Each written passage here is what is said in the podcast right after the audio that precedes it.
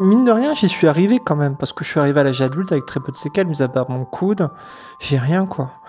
Mais euh, étant enfant, euh, j'ai non, j'ai fait super gaffe, mais en même temps, avoir un père hémophile, ça fait réfléchir. Euh, ça fait vraiment réfléchir.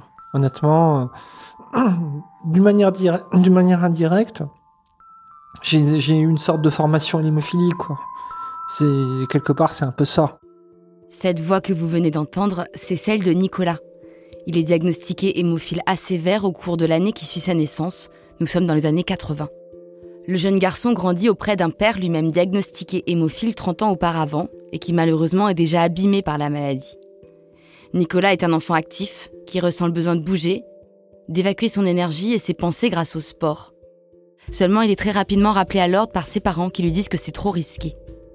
Mais cela n'arrête pas le jeune garçon, et au fur et à mesure des années, il devient en quelque sorte un spécialiste de ce qu'on appellera plus tard le sport adapté. C'est l'histoire de ce garçon qui a fait du sport santé son cheval de bataille que je souhaite aujourd'hui partager avec vous. Je suis Charline de la Fontaine et vous écoutez Singularité, un podcast de la communauté Voix des patients. Cette saison donne la parole aux personnes vivant avec l'hémophilie ainsi qu'à leurs proches.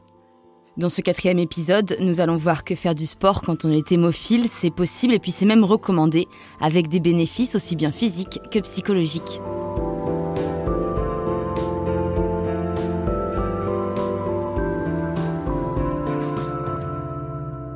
Je suis partie à la rencontre de Nicolas. Aujourd'hui, il vit à Paris, il a 44 ans et il s'est confié à moi en toute camaraderie.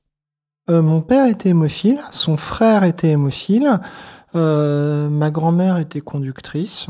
Au cours des générations précédentes, je ne sais pas s'il y a eu d'autres euh, enfants avec cette maladie-là ou pas, mais ça remonte à très loin. On, est, on, va sur la fin du 19e siècle ou le début du 20e siècle.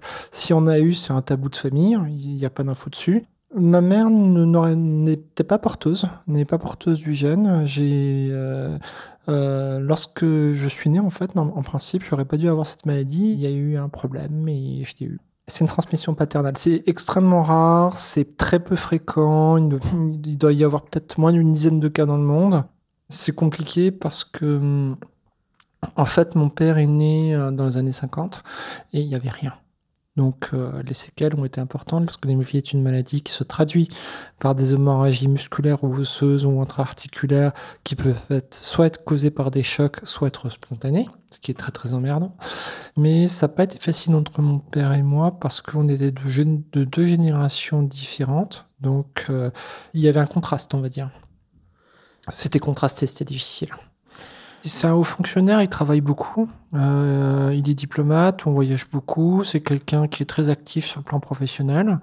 Euh, c'est quelqu'un qui, bon, est un peu emmerdé dans sa mobilité parce que bon, il a les, les, les genoux, les chevilles abîmées, donc je, je suppose qu'il doit avoir mal, mais on n'en parle pas. Et euh, c'est que j'ai juste des souvenirs où je le vois mettre des bouches chaudes sur ses articulations les week-ends pour apaiser la douleur, je suppose. Et sinon, ouais, on se promenait de temps en temps dans le jardin, genre de trucs. On, on, passait, on passait des moments. On jouait aux échecs, on jouait aux cartes. C'était un papa qui était présent, mais bon, sur le plan affectif, mais sur le plan physique, il pouvait pas l'être beaucoup. Euh, il pouvait pas jouer avec ses enfants, c'était difficile. Je suis né en 75, 76, il part au Canada. J'ai mes premiers souvenirs d'aiguille qui datent à peu près de deux ou trois ans, je crois. Je vois maman qui m'amène aux urgences parce que je ne sais pas trop ce que je me suis fait. Et il neige, il fait moins 40. On est je, suis, je suis dans la banquette arrière d'une grosse voiture verte américaine. C'est un vague souvenir avec ma mère stressée qui conduit vite. Ou sinon à l'hôpital avec une épicranienne dans le front parce que j'avais été opéré. Bon, c'est assez vague, hein, c'est des souvenirs d'enfance. En 79-82, on est en Allemagne. Là, l'hémophilie, ça devient plus concret. Je vois papa se, se perfuser de temps en temps. J'ai mes perfs. Je me souviens de la première fois que maman m'a piqué, j'avais 6 ans. Au début, elle m'a raté, puis ensuite, bon, elle a pris le pli et celle qui me les faisait, ça se passait bien. C'était efficace. Ma mère, euh, elle ne savait pas du tout ce que c'était que l'hémophilie avant de connaître mon père. C'est un truc qu'elle a vraiment pris à bras le corps, qu'elle a vraiment bien géré. Et euh, honnêtement, de ce point de vue-là, elle a été efficace, elle m'a perfusé, c'est elle qui me faisait mes soins. Euh, mon papa ne pouvait pas me perfuser, il n'y arrivait pas. je, ne sais même pas s'il a essayé, j'en sais rien, mais je pense que ça devait être douloureux pour lui.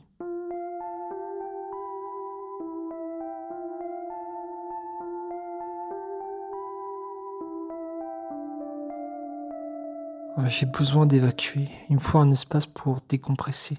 Euh, parce que la maison, c'est pas facile. Le couple, bah, c'est compliqué. Et puis, euh, le premier nom en matière de pratique sportive, c'est lorsqu'on est en Inde en 84. Euh, mon frère est inscrit à un club de sport et il est, pas hémophile, c'est un club de foot. Et puis, je les vois jouer au ballon, j'ai envie de jouer au ballon avec eux. Et puis ma mère me dit, bah là, non, tu peux pas. Bon. Et en fait, euh, je me revois en train de taper la balle tout seul dans mon coin, essayer de dribbler, à tirer dans les buts sans aucun adversaire, juste pour signifier que je suis pas d'accord. Pourquoi lui, pourquoi pas moi? C'est de la frustration, c'est de la rogne, c'est euh, et puis en même temps, bon, là où ma mère a pas très bien joué, elle a pas été, très à droite, elle était très anxieuse et très angoissée l'idée que je sois aussi abîmé que mon père. Donc il y avait toujours cette espèce de parallèle avec papa qui était difficile. Euh, ça a un peu biaisé nos rapports par moment, quoi. Quand tu as ton papa qui a les coups de fléchis, euh, les genoux euh, grossis, les chevilles un peu endolories, et que on me dit bah, si tu fais pas attention, tu finiras comme ça. C'est pas dit comme ça, mais c'est un peu le ressenti que j'ai, quoi, tu vois. C'est difficile, c'est pas facile. Un foutu effet miroir qui biaise pas mal les choses quand même. Hein. C'est difficile.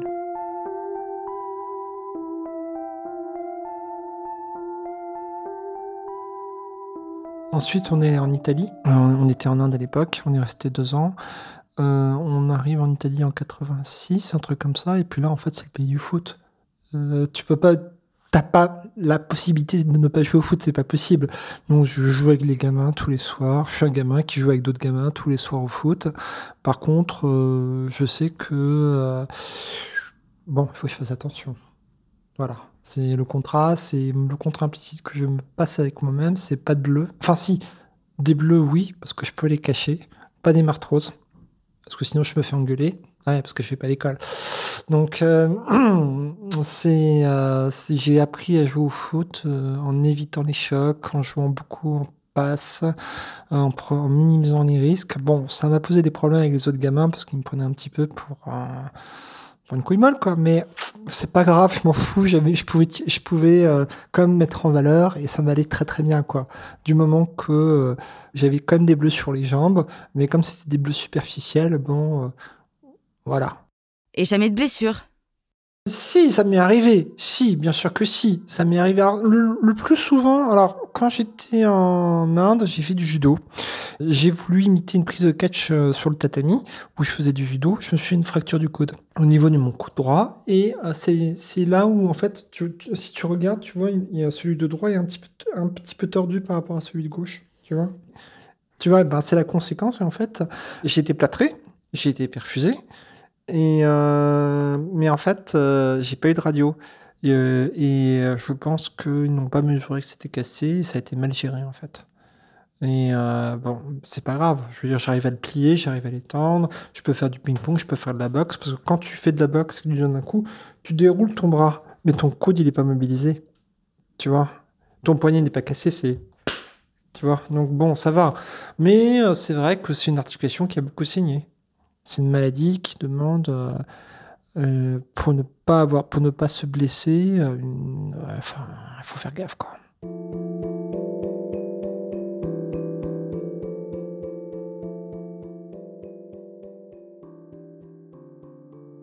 Aujourd'hui, ça va, mais ça a été lourd. Ça a été lourd, très très lourd. Ça, l'a été par moments encore aujourd'hui. Il y a des moments où j'ai eu des accidents hémorragiques. Oh, j'en avais marre. Oui, voilà.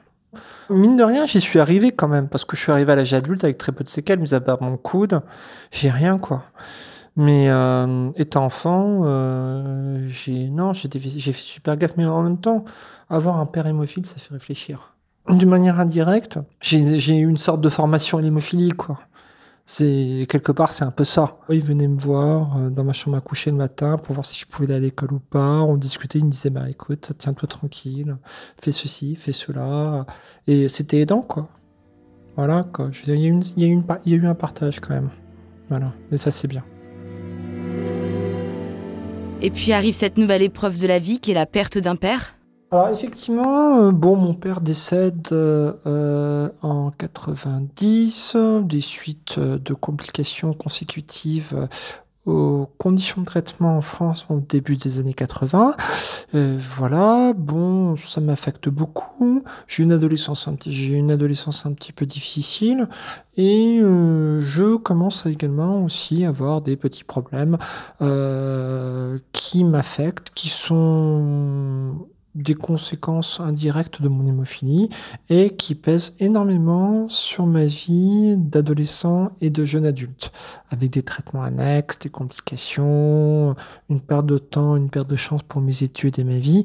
Euh, bon, j'ai eu une hépatite virale par exemple, une hépatite C que j'ai dû qui, m'a pris 9 ans de ma vie euh, pour en venir à bout, ça a été compliqué. Bon, voilà, ne serait-ce que ça. Et du coup, comment est-ce que vous gérez ça? Bah, je continue. J'ai besoin de marcher j'ai besoin de marcher, j'ai besoin de, j'ai besoin, j'ai besoin, d'évacuer parce que bon, à l'époque, euh, euh, les traitements pour les hépatites, c'était du très lourd dingue. Euh, euh c'était crevant et en même temps, ça m'était extrêmement mal. il y avait un impact sur la, sur la psyché. Moi, quand je ne vais pas bien, j'ai besoin de marcher. Je suis capable de marcher pendant des heures pour redescendre. donc, je marche je marche et puis euh, sinon l'autre solution c'est je suis très jeu vidéo aussi.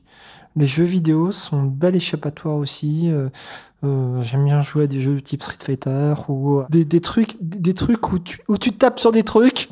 Tu vois, je veux dire, ça décharge. Le jeu vidéo m'a été très profitable dans la mesure où ça m'a permis de transférer mes frustrations en lien avec ma maladie hémorragique et ses limites sur la, sur la pratique de l'activité physique, parce qu'il y en a eu quand même, dans un univers où elle n'existait pas. L'hémophilie n'existait pas. Enfin, j'ai quand même trouvé moyen de jouer des personnages euh, qui étaient très axés sur la défense et sur l'esquive des coups. Je joue extrêmement défensif. Je suis uniquement préoccupé par ça c'est fou comme ça déteint euh, sur le souci de passer de faire des passes de créer des espaces et de marquer en évitant les contrastes est-ce qu'on peut dire que vous devenez en quelque sorte un spécialiste de ce qu'on appellera plus tard l'activité physique adaptée, l'APA? Oui, d'une d'une oui, on peut dire. Je pense que je peux dire ça sans arrogance, parce que j'ai appris à faire du sport en prenant en compte ma maladie, en y intégrant ses composantes et ses freins. Et euh, j'ai fait de l'APA dès le départ. Euh, en fait, j'ai fait ça dès le départ. L'APA ou l'activité physique adaptée, c'est permettre aux patients atteints d'une maladie chronique ou d'un handicap de, euh, de faire du sport en prenant en compte leurs limites. C'est-à-dire qu'en gros, euh, tu adaptes le sport aux freins et aux besoins de ton patient. L'activité physique adaptée est, euh, encadrée par des coachs qui ont fait le plus souvent STAPS. Donc c'est l'école, c'est la fac de sport en fait, et qui sont qui font des qui sont spécialisés dans dans, la, prise en charge des patients atteints de maladies chroniques ou des personnes âgées, par exemple, et qui adaptent la pratique sportive aux besoins et aux freins de ces personnes. Voilà. Aujourd'hui, moi, je fais du sport adapté dans une structure avec d'autres patients. Ben, je suis la seule personne vivant avec une maladie hémorragique rare. Euh, il y a d'autres personnes qui ont qui ont eu des cancers. Euh, ben, on, vit tous dans les mêmes. On, on, on, bénéficie tous. On bénéficie tous du même système de santé. On est tous suivis par des structures qui se ressemblent.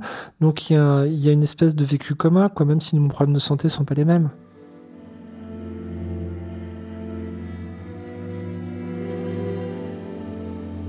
Alors aujourd'hui, je fais de la boxe aménagée, euh, je fais du renforcement musculaire, je fais du cardio et je fais du ping-pong. Et je marche beaucoup.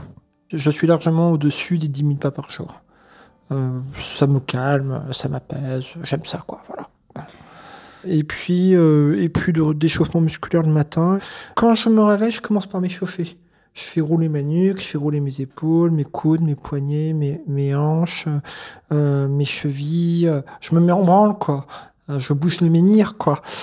Les hématologues sont contents parce que j'ai perdu du poids, parce que je me suis affiné, parce que j'ai mon saignement, parce que euh, je vais bien, parce que c'est important qu'on fasse de l'activité physique et ils s'en sont rendus compte.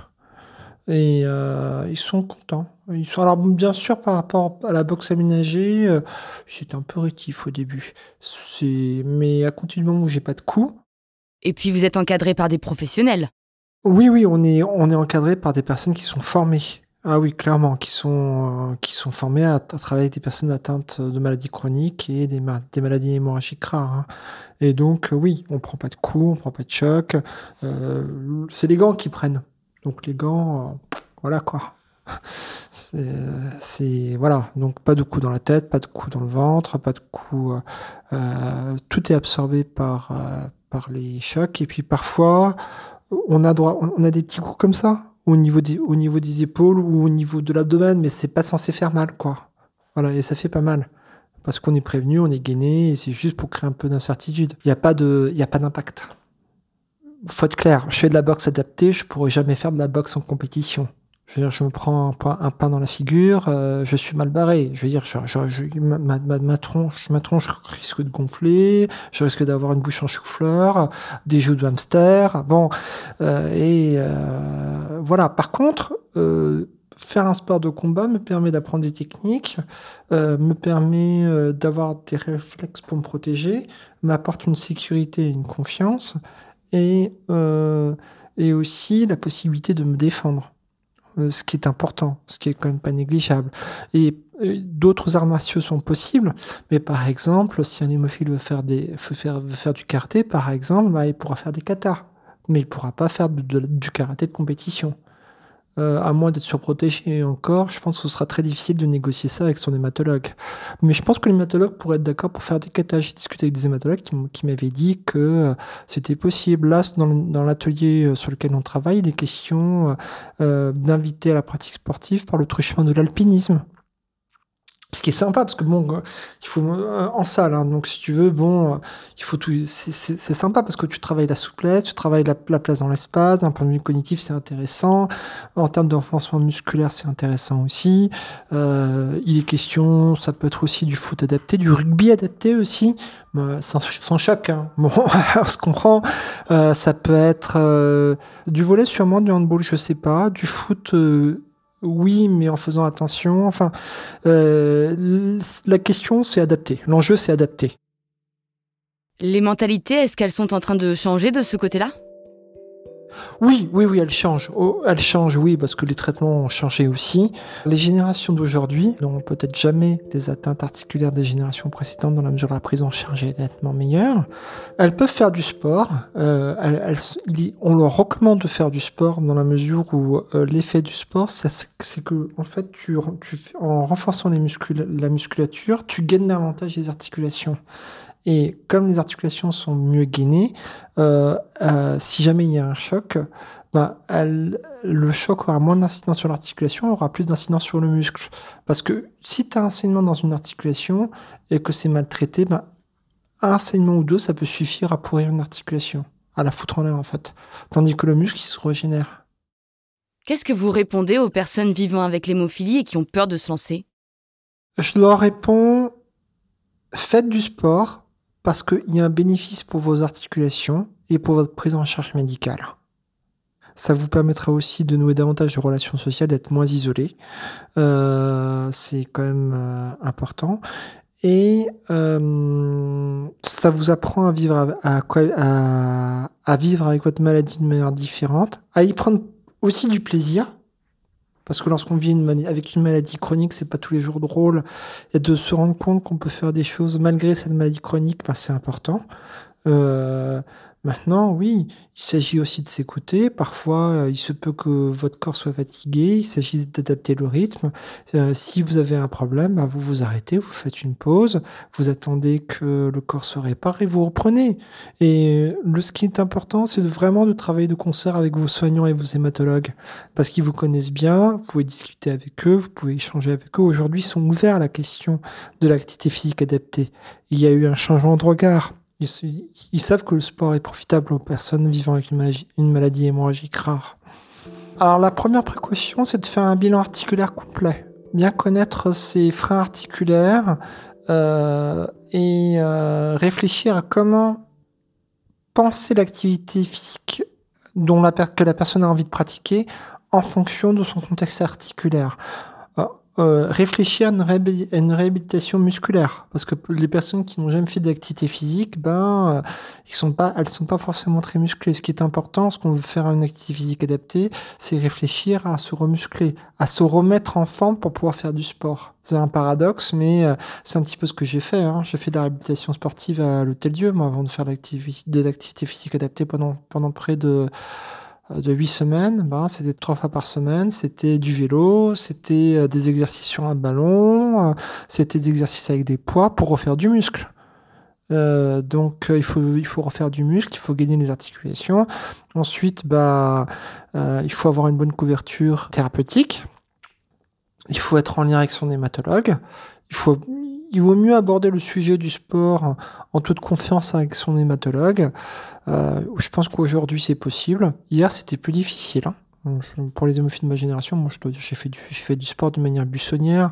Bon, euh, les mauvais réflexes euh, subsistent, mais je pense que le rapport est en train de changer et euh, avec les possibilités thérapeutiques offertes aujourd'hui en France, le rapport de confiance est largement sécurisé. Donc en parler avec son hématologue, réfléchir ensemble à ce qu'il est possible de faire, passer aussi un contrat autour de la gestion des hémorragies. Ne pas se mettre en tête que ah, ah j'adore faire, je veux faire du foot, je veux, je, je veux faire du foot comme les autres. Non, tu fais du sport comme tu peux. Tu adaptes l'activité physique à toi et tu ne fais pas, tu ne pratiques pas ce sport comme les autres le pratiquent parce que tu ne pourras pas forcément. Il faut aussi être capable d'affronter le regard des autres quand tu, euh, quand tu pratiques une activité physique en prenant en compte les limites de ta maladie. C'est écoute-toi. Euh, écoute-toi, fais confiance à tes soignants. Si ça va pas, réfléchis à quel sport tu peux faire, à comment tu peux pratiquer ce sport autrement afin de ne pas être embêté par ta maladie. Et si ta maladie t'embête trop, bah, la sagesse d'arrêter, de trouver autre chose.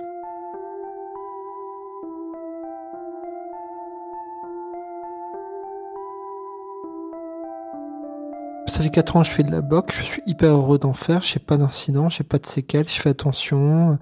Euh, vis-à-vis de mon coach, je suis dans une communication, dans une transparence totale. Quand tu, quand tu fais de l'appât, euh, avant de commencer, tu expliques à ton coach comment tu te sens. Ah oui, il, il, peut pas deviner ce que, comment tu te sens, si tu as mal quelque part, si tu lui dis pas. Euh, donc, par exemple, je lui dis, écoute, euh, là, j'ai, des douleurs, j'ai un peu mal au coude, donc il faudrait qu'on fasse un peu attention. Bah, il adapte. Il me dit, écoute, on va faire comme ça. Je, moi, par exemple, je l'arrange, je prends une coudière. Euh, c'est ce que je faisais. Et euh, j'arrivais à faire des exercices parce que ça peut être de, ça peut être une douleur. C'est pas forcément saignement. Ça peut être de l'arthrose. Ça peut être une douleur tendineuse. Tu vois, c'est c'est pas forcément saignement.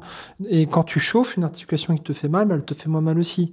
Donc euh, en fait, je dirais que ce qui est important, c'est d'être confiant, c'est d'être attentif, c'est d'être transparent, c'est savoir être prudent et savoir se faire plaisir.